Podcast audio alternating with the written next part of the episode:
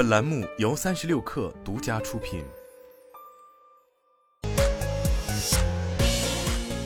网络新商业领域全天最热消息，欢迎收听快讯不联播，我是金盛。Pico 在官方微博发文称，近期我们注意到有关 Pico 业务关停、裁员百分之八十、裁员上千人等不实传闻。Pico 调整组织架构，是为了更好地聚焦在硬件与核心技术的长期探索和突破上，以更大的决心创造长期价值。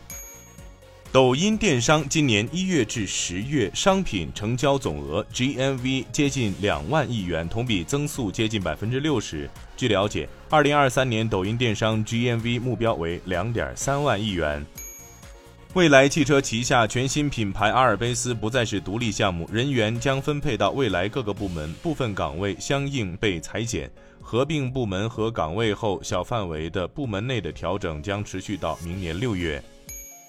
特斯拉中国宣布，Model 3长续航版涨价一千五百元至二十九点七四万元，Model Y 长续航版涨价两千五百元至三十点二四万元。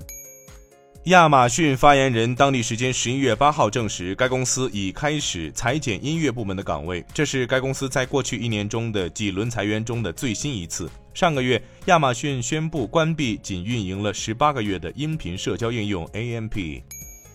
赛百味中国区 CEO 朱富强称，今年和明年是赛百味中国打基础、重建系统的时间，未来将会以每年五百到一千家的速度拓展门店。此外，赛百味称，在有了成熟可复制的模式后，未来会开放特许加盟。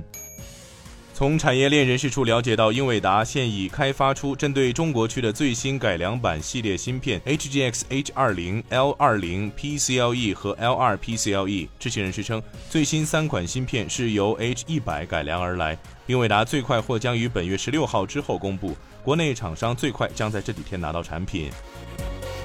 欢迎大家关注公众号“职场 bonus”，职场 B O N U S，回复“进群”即可加入三十六课职场社群，求职招聘，结交更多同频的朋友，等你来。